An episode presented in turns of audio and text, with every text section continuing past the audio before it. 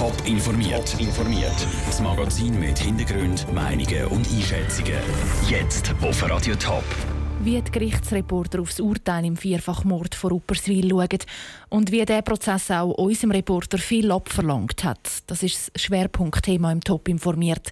Im Studio ist Vera Büchi lebenslängliche Freiheitsstrafe und ordentliche Verwahrung.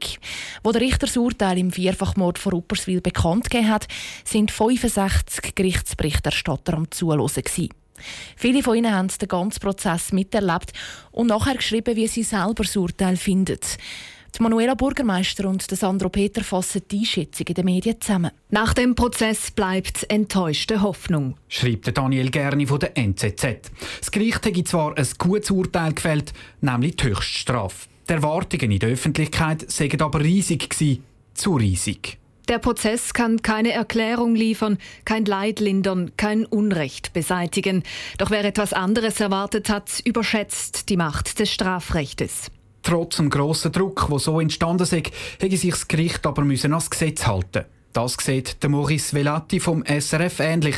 Darum sei es ein gutes Urteil. Es ist ein Urteil, das bei einem allfälligen Weiterzug an höhere Instanzen Bestand haben dürfte. Denn, so sagen verschiedene Juristen, es stehe auf stabilen rechtlichen Beinen. Die Richter haben Recht gesprochen und nicht Politik gemacht.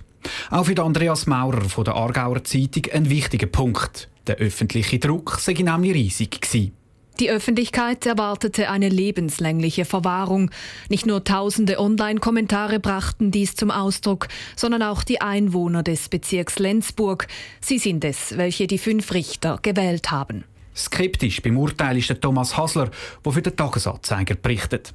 Die Verwahrung sei für Täter, die nicht therapierbar sind. Trotzdem muss der Täter während dem Strafvollzug eine Therapie machen.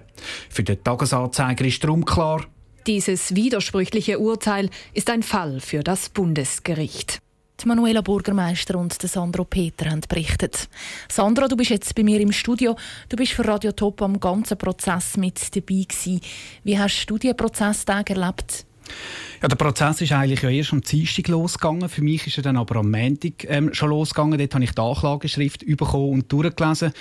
Und dort ist wirklich ganz genau beschrieben, was wirklich passiert ist und wie schwer äh, dass die Delikte sind. Und das ist auch ein bisschen schwer zum Verarbeiten gewesen. Am Prozess selber ähm, sind viele Passagen über die Taten zwar gekommen, aber glücklicherweise selten wirklich in Details gegangen. Also man hat Bilder von den Opfern gesehen, ähm, zu glücklichen Zeiten. Ähm, es ist sehr emotional in der Rede, aber man hat keine Videos, die es ja gegeben hat, von diesen ganzen schlimmen Taten gesehen und auch keine Tatortbilder. Und während dem Schaffen ist das eigentlich relativ gut gegangen. Ähm, da hat man anders im Kopf gehabt, wenn man dann mal eine ruhige Minute hatte, dann ist das schon ähm, zum Teil ein bisschen heavy gewesen, wenn die Bilder wieder raufkommen. Also keine einfache Kost. Ich nehme an, das ist auch so zum Ausdruck im Gerichtssaal. Ja, es ist ganz eine spezielle Stimmung gewesen. Zuerst ähm, hat es immer noch ein Gewusel gehabt. Die Journalisten haben miteinander geredet, die Anwälte haben miteinander geredet, das Gericht vielleicht ein bisschen miteinander. Und dann fünf Minuten, bevor es dann einmal losgegangen ist, ist es ganz still geworden im Saal. Also richtig unangenehm still ist es gewesen. Dann hat die Polizei den Beschuldigten reingebracht. Man hat den gemustert, es ist nachstiller geworden. Und der Richter hat dann mit einem lauten Hammerschlag die Verhandlung eröffnet und dann ist man gerade so richtig ins Geschehen hineingezogen worden. Du hast in diesen Tagen ja den Täter auch beobachtet. Wie hast du das erlebt?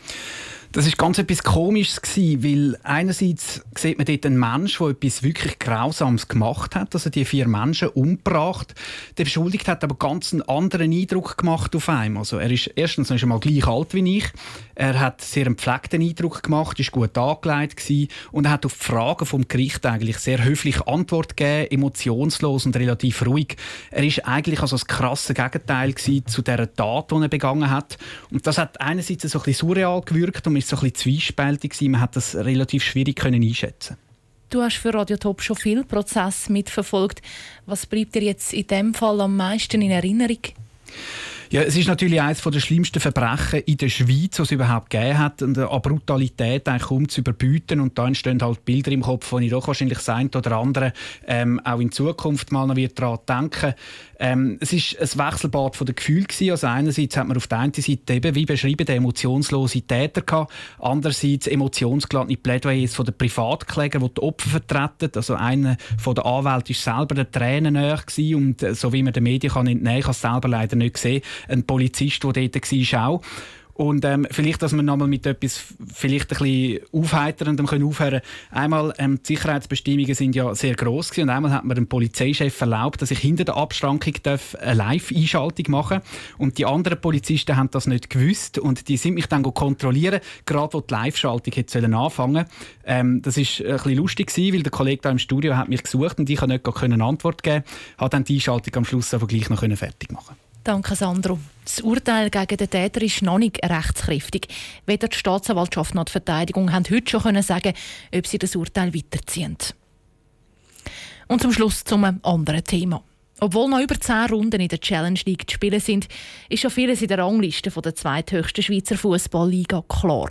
Absteigen tut der FC Wohlen, wo sich Ende Saison freiwillig zurückzieht. Und an der Spitze marschiert Neuchâtel Xamax mit grossem Vorsprung Richtung Super League. Wenig Spannung also, aber heisst das auch wenig Zuschauer.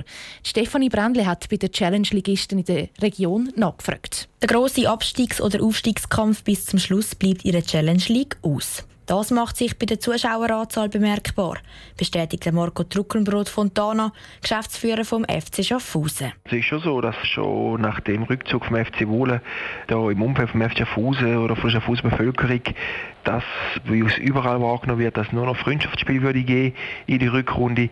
Das ist sicher etwas, was man ein bisschen spürt. Und auch bei den Zuschauerzahlen, dass die jetzt ein bisschen gegangen sind. Auch der FC Winterthur merkt einen Rückgang vom Zuschauerandrang. Das bestätigt der Geschäftsführer Andreas Mösli auf Anfrage. Neben dem freiwilligen Abstieg vom FC Wohlen hege aber auch der Wiederaufstieg vom FC Zürich in die Super League grossen Einfluss. Tiefe Zuschauerzahlen hat auch der FC Wiel. Trotzdem sind es aber nicht außerordentlich tief, wie Daniel Wieler, Kommunikationsleiter vom FC Wiel, sagt. Wenn ich die Zahlen jetzt anschaue von der letzten Saison auch und jetzt, das ist in etwa gleich. Letzte Saison haben wir auch ziemlich mäßige Auftritte gehabt, viel verloren. Es war also für den Fan nicht so erfreulich ins Stadion zu kommen. Jetzt in der Vorrunde auch wieder, also man kann es dann irgendwie vergleichen. Aber seit dem Rückrundenstart kommen wieder mehr Leute ins Stadion. Das hat laut Daniel Wieler mit der sportlichen Leistung vom FC Wiel zu tun. Von den letzten fünf Spielen haben die Wieler nämlich keins verloren. Weitere Hoffnung auf steigende Zuschauerzahlen gibt der dreiklübte Frühlingsanfang. Der soll die Fans mit wärmeren Temperaturen und dem Frühlingsfußballgefühl anziehen. Top informiert, auch als Podcast. Mehr Informationen gibt's auf toponline.ch.